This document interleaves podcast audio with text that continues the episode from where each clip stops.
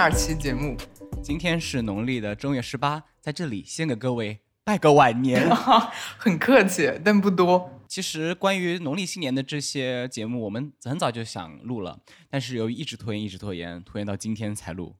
不关我的事啊，我一直都在写论文，不是不是我拖延。好，那这位写论文的朋友，你今年的年过得怎么样呢？我过得过得还行吧，没什么特别的感受，没有很喜欢，也没有很烦。一定要讲的话，就感觉有点虚无。为什么你会感觉到虚无呢？呃，可能是我没有觉得年味很浓，然后也没有觉得春节对我来说有特别特别的地方。春节，我这个春节主要感觉就是太好了，我不用写论文了。然后，然后等我要写论文的时候，我就是啊，什么已经过去了吗？所以大概就是这样喽。那你呢？呃，其实大家都说春节是一个与家人团聚的日子，春节在整个中国人的心目中是非常重要的日子。但是今年就我的感受就是，我再不想与我的家人团聚了。大家看到了，我们的标题就是为这位先生量身定制的。嗯，其实呃，原因在于我今年的人生其实发生了两次重大的变化，一次是我有了工作，第二次是我没了工作。我一开始是真的没有任何想法，说我今年我想回家来过这个年。但属于我后面十二月份我没有了工作，然后就没办法，就马上要过年了，那白捡一个年喽。也不是白捡，是白做一个年的牢了。今所以这个年对我个人来说是非常特殊的，因为毫无准备嘛。那么其实整个看下来，我真的完全没有意料到的是，我生活了二十多年的这个城市，然后与我生活了二十多年的家人。居然与我如此的不兼容，什么叫不兼容呢？呃，就是说，我当然知道，说我与我的家人会有代沟什么的，但我没有想到今年这么大，对，今年代沟居然这么大，而且包括我们城市一样，我知道我们这个城市，呃，很难生存，很不适合生存，没想到这么难生存，对，主主要是什么呢？你觉得哪个更难让你忍受？其实，相对于说选择我一个人在小城市过年，和我的家人在一个大城市过年，我其实是毫不犹豫选前者的。其实这就说明说，就是看不得家人，我就是不想和我的家人团聚。搞什么假设，就是看不得。其实到今年我才发现，我家人的思想，我知道他们很传统，但我没想象到他们居然这么传统。主要是逼你考公，而且不是我家人这么，就是我自己家人这么讲，就是包括我家人的一些旁系亲属，他们也觉得。呃，考公是宇宙的尽头，真的是宇宙尽头。就是如果考公的话，那你就相当于做到了我们的呃这样小城市的一个怎么讲孝子天花板。对 对 对。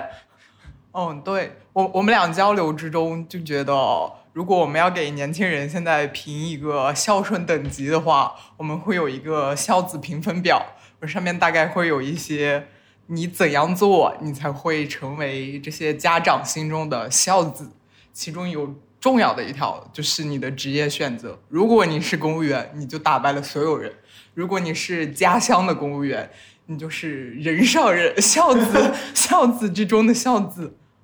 对，而且就是这个孝子评分表呢，呃，它的最大作用其实就是，就是正是在过年的时候，当大你的家人聚在一起的时候，他们就开始会用这套孝子评分体系，呃，去评价一个人的成败与得失。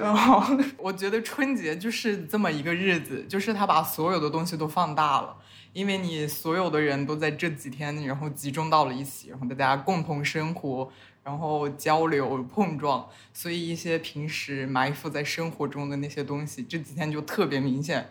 就像我们之前讲的孝子评分表，就这个春节我观察之后，我就觉得原来我是生活在这么一个秩序井然、等级等级森严，你不说森严吧，至少是超级明显的环境中。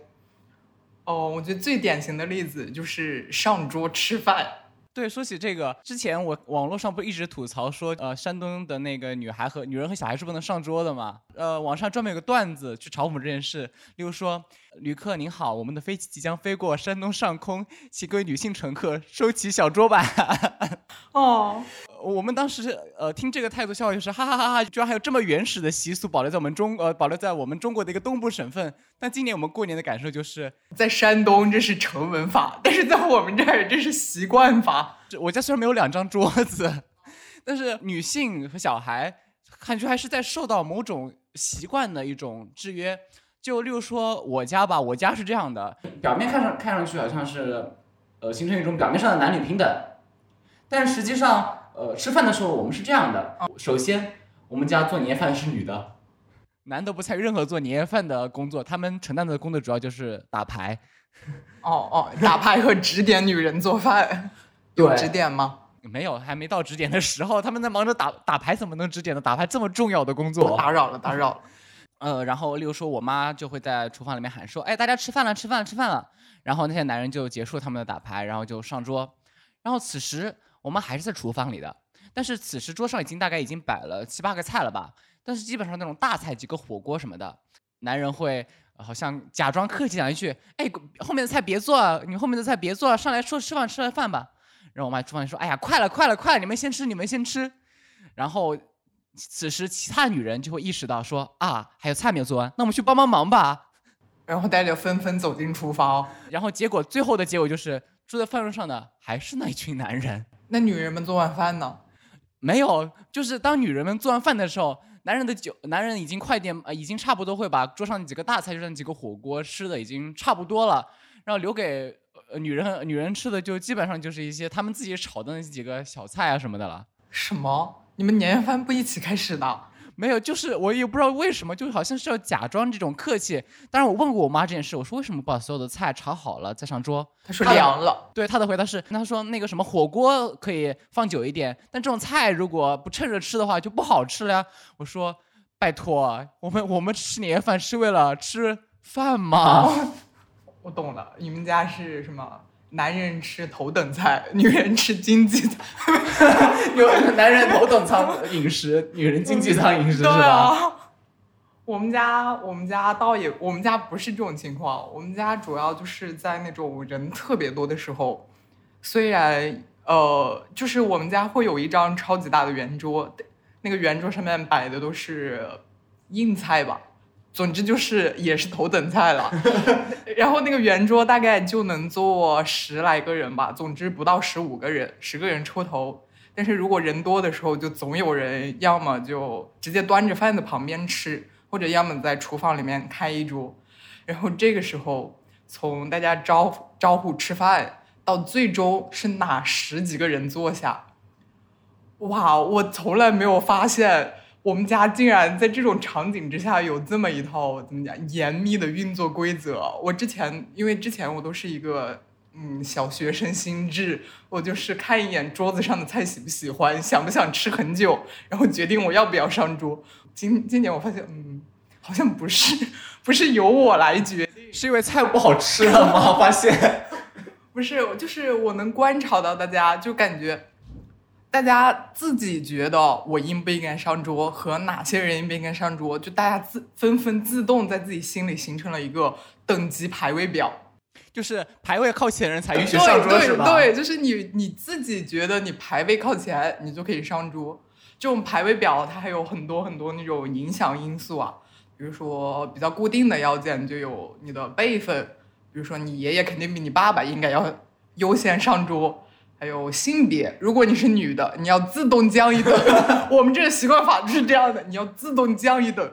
然后还有一些比较浮动的要件，就是跟利益相关的。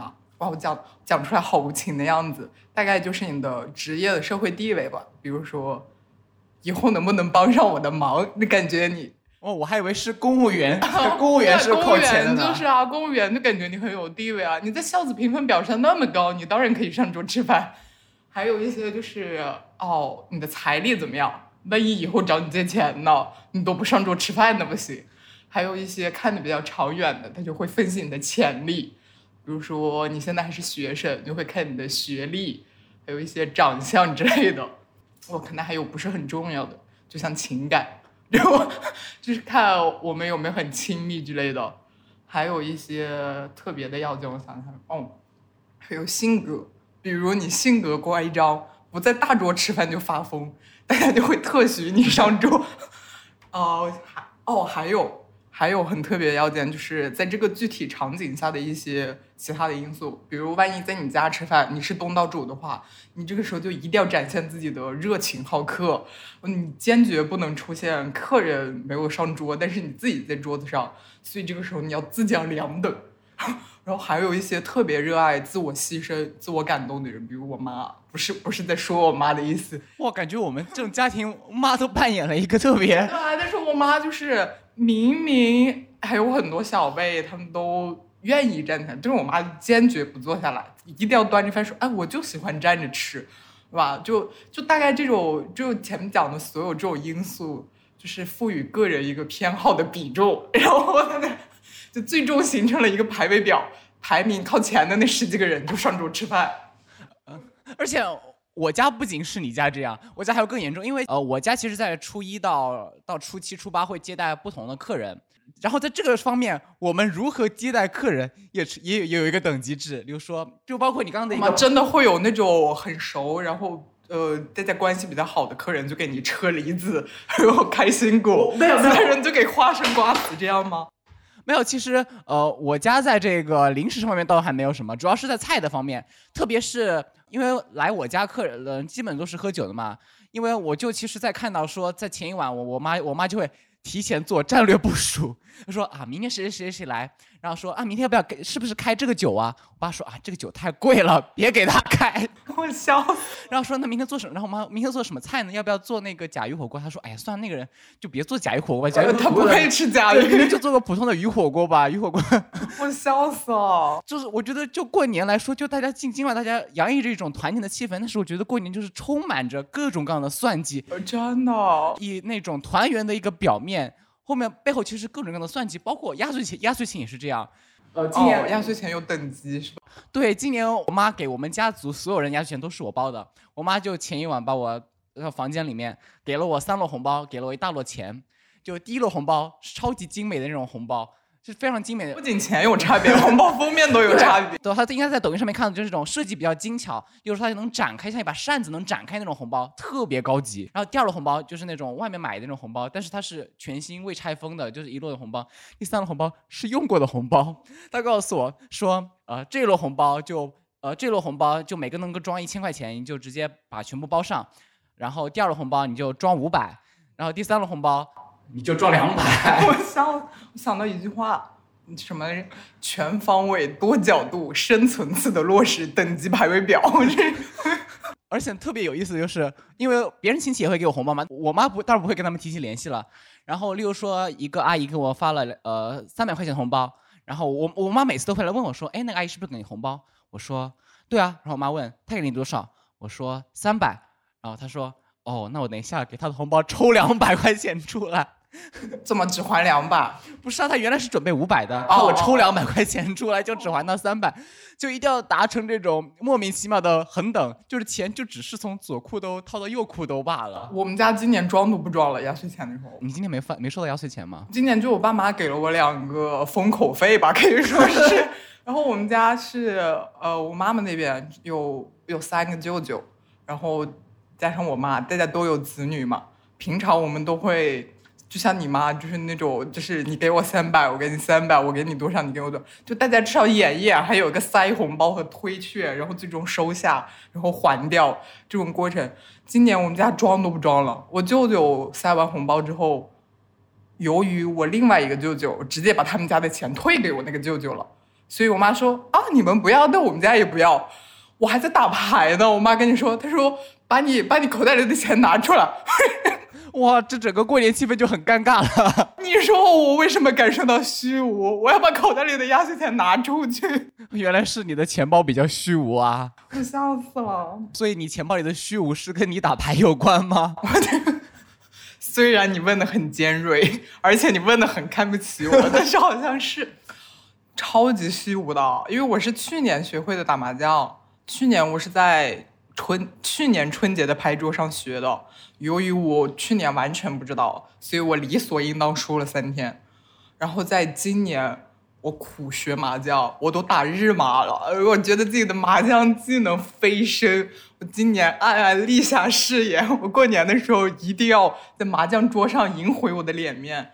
结果结果我过去打的时候打的是益阳麻将，然后我根本就不喜欢的那个规则，它不能它不能吃，然后你你到后面只能自摸，如果你不是做那种大对他他这种那种接炮的对情况非常少。对我非常不习惯。然后你放一个杠就要给很多钱，然后还有那种什么，如果你全在日麻里面叫全球人只剩一个单调的话，你还要给洗钱。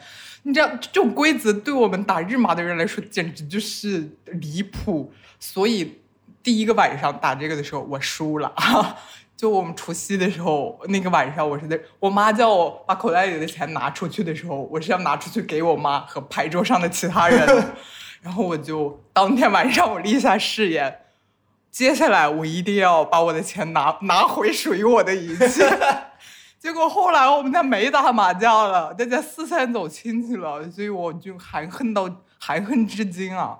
但是你没有发现，其实我们长辈虽然没有学过日麻，他们没有我们那么专业的一个术语，就是什么排笑啊，什么砍张两面听，但是他们其实排笑都还蛮高的。我稍微观察了一下，对啊，我都不懂为什么我明明已经听牌了，但是要坐牢坐坐坐一半。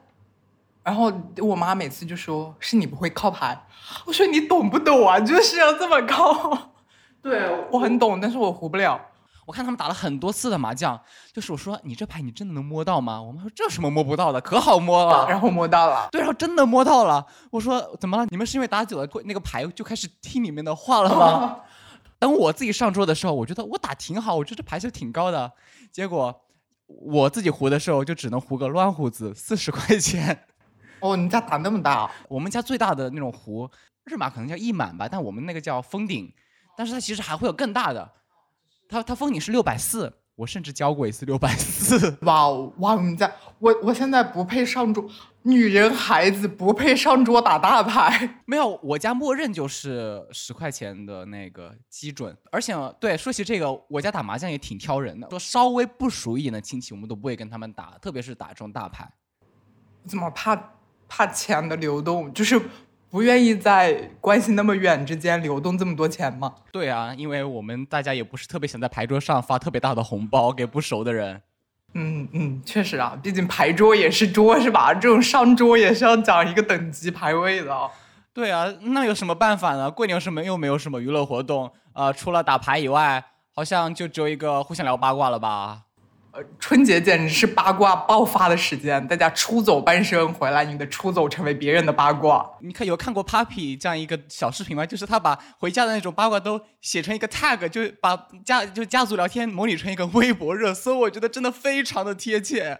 哇，我可是听了好多热搜的、啊、今年。对啊，我我想说一先说我家的这个大八卦，这八卦哇可大了啊啊！就这个八卦是这样的，因为我我其实有个表，我有个表哥，他是九六年的，其实没比我大多少岁。他在二零二一年的时候，他结婚了，而且非常突然。他结婚是为什么呢？是因为奉子成婚，他把一个女的搞怀孕了。对他其实一开始是想把那个孩子打掉的，包括呃我们家这边也认为说应该就应该打掉，因为那个女方实在太年轻了。你知道那女方多大吗？她零一年的，她甚至比我们还要零一年对二十一，今年二十岁就被就嗯嗯好。是我我们这边是非常不想，包括你知道那种男的不太都不是特别想承担这种责任嘛，就那为什么还要生？生呢？女方想要，当时听我妈讲这件事的时候，就觉得那个女方家庭就是也是有种怎么讲卖女，有种卖女儿的那种感觉，就说哇，终于把女儿能嫁出去了，我家女儿终于可以找一个好男人家嫁出去了。大概就是这种态度，就是那边女方家庭就一定要执意要结婚，他们甚至当然我们这边有收彩礼的传统嘛，好像最后都没有收彩礼什么的。我不知道我们要收彩呃，然后呢？都没有收彩礼什么的。总之，他们就在呃二零二一年的年底结婚了。但是此时那个那个女生已经怀孕，大概已经两个月了。他们结婚的时候，这是前期的铺垫。大八卦是，今年我们呃，嗯，不不不不不，这这是这八卦可大了。今年过年我们去山上扫墓，然后最后因为我们有一个不是特别的近的一个亲戚。就是他们也想扫一下，但是我们不想全家出动，然后就各家派个代表去。我家就派了我，然后他家就派了他们家就派了那个表那个表哥，然后其他家也派了，基本上是跟我同辈的一个孩子。当时我们是有一位也是另外一位表哥，他在开车，他们就谈起他们的事情。他们谈着谈着，我居然发现那个表哥他居然出轨了，婚内出轨，我的天呐！而且肯定，我觉得在女方怀孕期间出的轨，哇，孩子才这么大，他就嗯出轨了。而且他为什么要在家族里面聊起来？不是因为，而且这个最大的问题就是说，我其他的几个表哥他们早就知道这件事了，而且他们是对于他们来说心知肚明是吗？对，而且他们是非常包庇这件事情，就他们只是说啊，你以后别别搞到离婚了，就他们的底线就是别搞到离婚。嗯，只能说嗯嗯，男人之间的互相袒护还是挺。嗯哇嗯哇，这简直就是国男基本盘东西。大家听到了吗？听到这里的女性，看一眼你要结婚的对象是什么人好吗？去想一想你要结婚这个决策 好吗？对，还结婚啊这种东西。哦，这还不算完呢，这个瓜还有更大的一个高潮呢，比我们前几天谈的电影的电影可精彩多了呢。就前几天我们再次去那个乡下拜年吧，又一次跟他们家聚在了一起，然后我妈。我妈跟我表哥他妈谈话，就是在他们谈话中，我那个女生已经怀上二胎了，就那孩子大概就生了大概就五六个月吧。二十一岁二胎，对，虽然虽然在我们的孝子评分表里面，这应该算是一个比较高的一个等级了，但是真的在我这种眼光看来，我觉得天呐，好好的一个女生。这种青春年华全奉献给丈夫、丈夫、孩子，何况丈夫还现在还出轨了。我的天啊！当时我表哥他妈已经辞去了他的本原原本的工作，现在就基本上。你表哥他妈妈和那个老婆那个女生他们关系怎么样啊？我不知道哎，我就觉得我表哥他妈也非常无奈吧，这件事情。无奈单生二胎。对，无无奈，但是没办法，怀都怀了，不生呃不合适。等一下，确认一下，大家知道一些避孕手段吗？我也在想，你们你们家你们家倒也没有这么原始吧？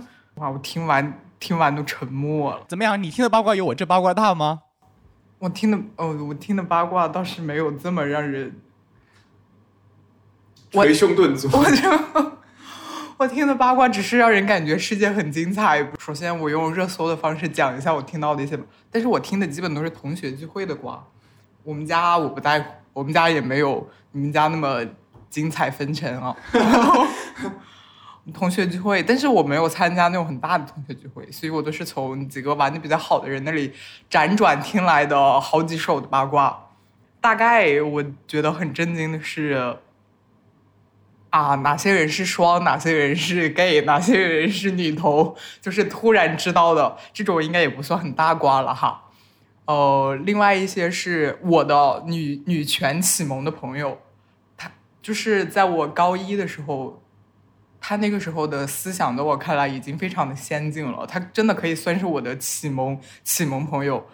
他今年谈恋爱了，包括他在恋爱中的表现是个恋爱脑，就是女权启蒙朋友竟是恋爱脑，就是那种劝分组里面那种奇怪的帖子的贴主是吗？对啊。然后另外一个是，就某个阶段，我们某些同学竟然真实的在我们身边上演那种只有在网络高黄文学中才会出现的桥段。怎么，她她没怀孕吧？男男怀不了。哦喂哦，我知道你在说谁了。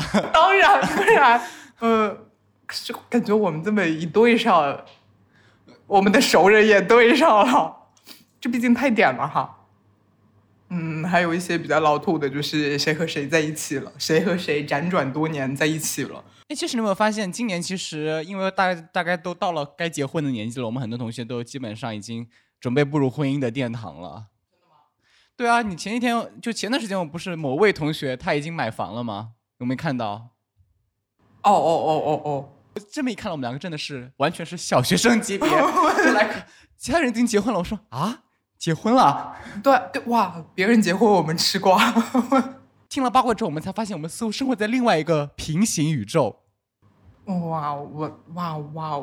谁听八卦不是图一乐，还给自己找压力是吧？但是你听到这么多呃什么呃很早怀孕、婚内出轨、一年二胎、哦恋爱脑这种东西，听完你觉得？我们我们才是幸运儿啊！难道不是吗？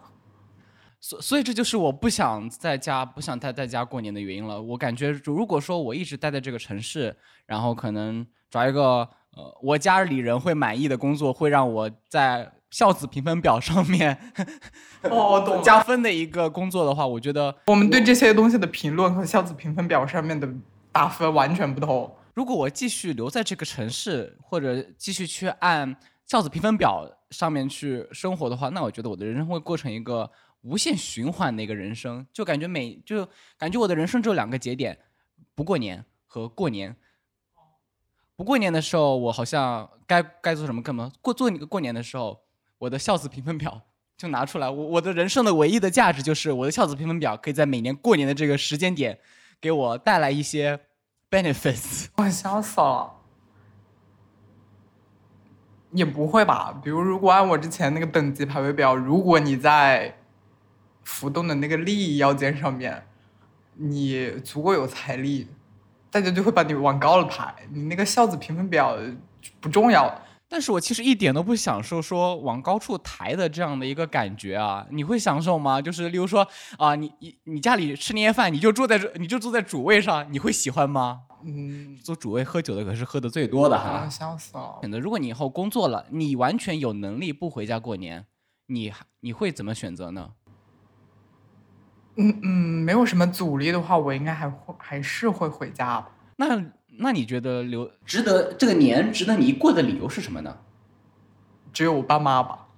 虽然有那个等级表，然后我也也很烦那个等级表，但是，我我感觉没有办法，因为我就是出生在这个环境，这也不是我能选择的。如果我直接抛弃的话，那我连这个环境中让我留念的部分也没有了。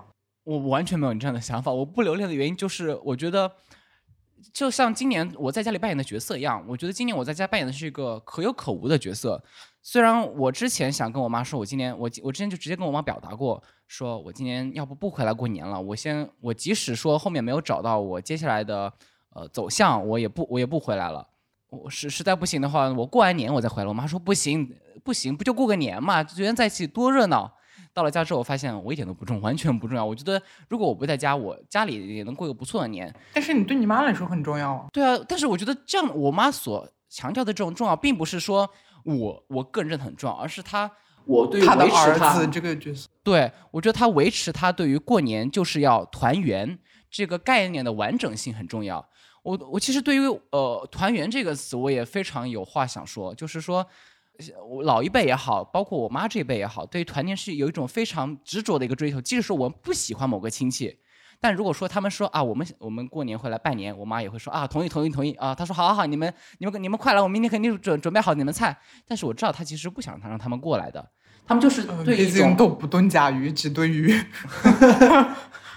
呃，他们对于团对于团圆这个概念的追逐，已经到了一种非常离谱的一个程度。即使团圆会给他们带来不适，即使他们并不特别想见跟他们团圆的人，但是他们就是要追求团圆这个概念。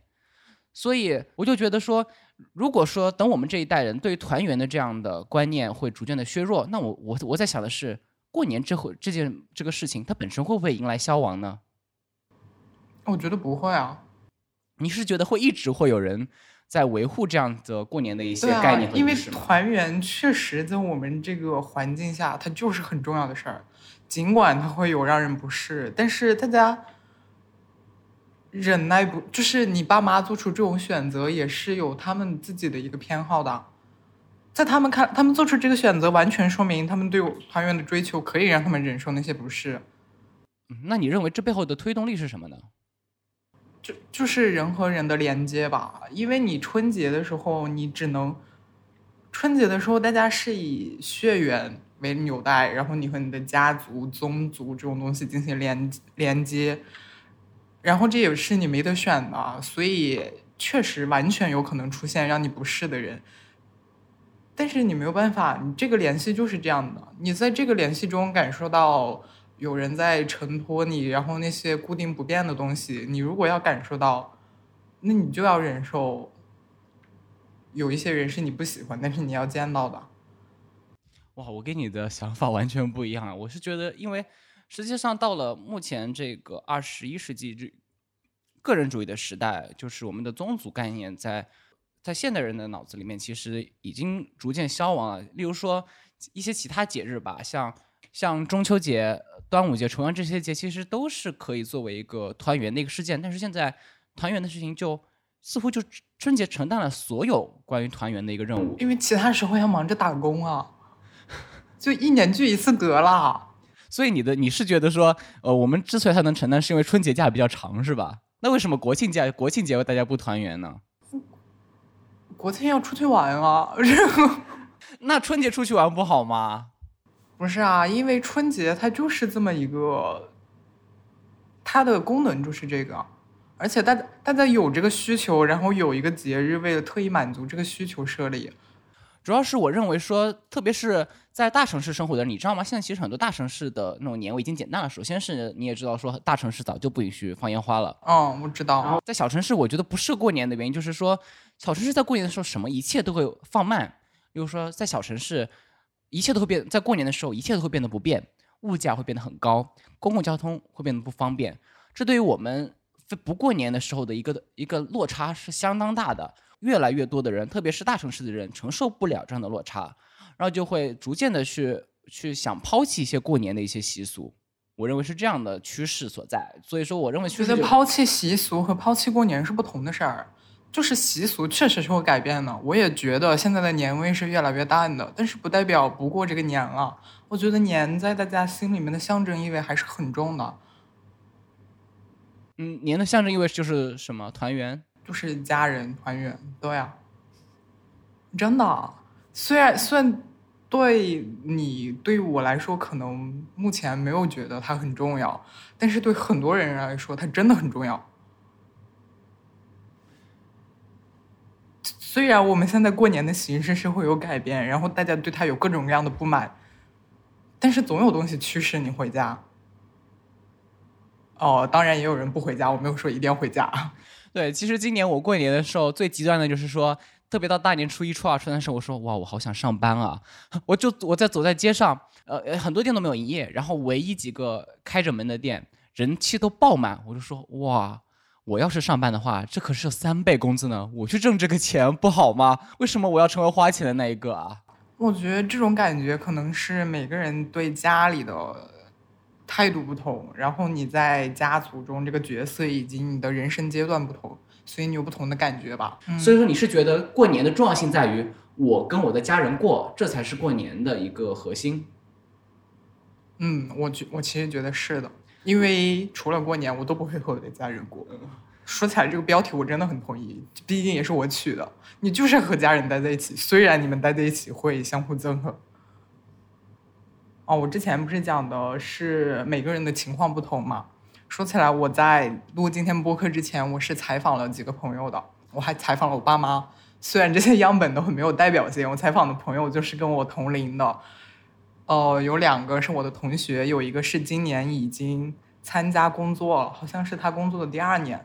他们三个的回答都其实还蛮一致的，就是过年很幸福。然后我就。深入的问我说：“你们具体幸福在哪儿呢？”哦，在我层层追问之下，他们得出的结论基本就是以小学生的心态过年，所以就很快乐。我那个工作的朋友他说：“由于我在外面是一个成年人的生活方式，他已经工作了嘛，但是他回家的时候，他还是作为晚辈，然后他爸妈也很宠，所以他过年回家就什么事儿也不用做。当然，这有可能是因为他的。”孝子评分表得分比较高啊，除了他在外地工作之外，他几乎已经接近孝子天花板了。然后其他两个感到快乐的朋友追问之后，他们讲的觉得快乐是因为，嗯，主要是春节的时候也可以不用学习，然后很热闹，有过节的氛围，也可以见到平时很多见不到的人。当然，我也进一步追问了我觉得不快乐的地方，比如问他们家里有没有什么。等级啊，或者是你有没有看到女性被剥削啊，或者是你自己有没有感觉，虽然你是以小学生的心态在享受，但实际上你身上还是有很多成年人的期许的。呃，他们的回答其实是有的，但是他们的感受就是快乐的。我觉得这个就是看你自己个人的选择吧，看你自己选择看到哪方面，或者选择当一个麻木的小学生是吧？也也可以这么说。总之就是它是有它快乐的部分，你不能完全视而不见吧。虽然我自己也是不怎么喜欢，但是也不能说我完全没有在这段时间感受到滋养吧。对于过年这个问题，我认为即使是在三年前，我认为呃回不回家过年这件事情，我认为甚至是一种是一个不需要拿出来讨论的一个问题，就认为说过年那我当然要回去啊，为什么没有理由不回去？但是现在我们居然会把说。以后过年还会存在吗？这种话题提出来，我就认为其实春节似乎已经遇到了走到了一个交叉点了，就是可能在这个交叉点，如你所说，有些人会喜欢过年的这种状态，或者说有些人会像我一样说，如果有机会，我一定不会回家过年了。所以现在春节似乎就走到了一个似似乎很尴尬的一个位置吧。但是我觉得也不是啊，是因为你自己走到了。你可以选择不回家过年的节点，但我感觉春节这个东西它始终都是这样的，在你前面也会有很多人走到了你这个节点，然后会觉得我不喜欢过年，所以我不回家过年。就他永远都是这这样的，不是他自己走到了节点。但是你有没有看到那个豆瓣的不想回家过年小组？那也可能是因为小组文化只有这几年才发展起来，就感觉就今年那个小组那种特别热闹，特别多。对啊，但是它也是有时代背景的吧。因为你现在流动性更大了，然后更加强调个人，所以你是这种选择到了我们的选择范围之内。所以你就认为这个文化的转变是因为我们变得更自由了？也不是自由吧，是因为我们更渴望自由了。如果我们更自由了，都不用说呀，就不回来就不回来喽。那这样的话，希望我们接下来都能过上自己喜欢的年了。那那那，我觉得还是难。呃，那本期节目我们就聊到这里。呃，本期节目呢，只是我们今年春节的一些个人观察和思考吧。就好像在这个春节之前，有很多东西是我们一直都忽视了的。那可能到以后的春节，我们也能发现一些今年没有看到的东西。就期待下次再聊。最后，龙年春节即将到来，在这里先给各位拜个早年了。感谢你的收听，欢迎在 Apple Podcast、小宇宙、喜马拉雅订阅我们的播客。当然，我们更推荐你使用泛用型播客客户端，例如 Castro、Pocket Casts、Overcast。关于播客客户端的介绍，可以移步本节目 Show Note 中的链接。再次感谢你的关注，我们下次见。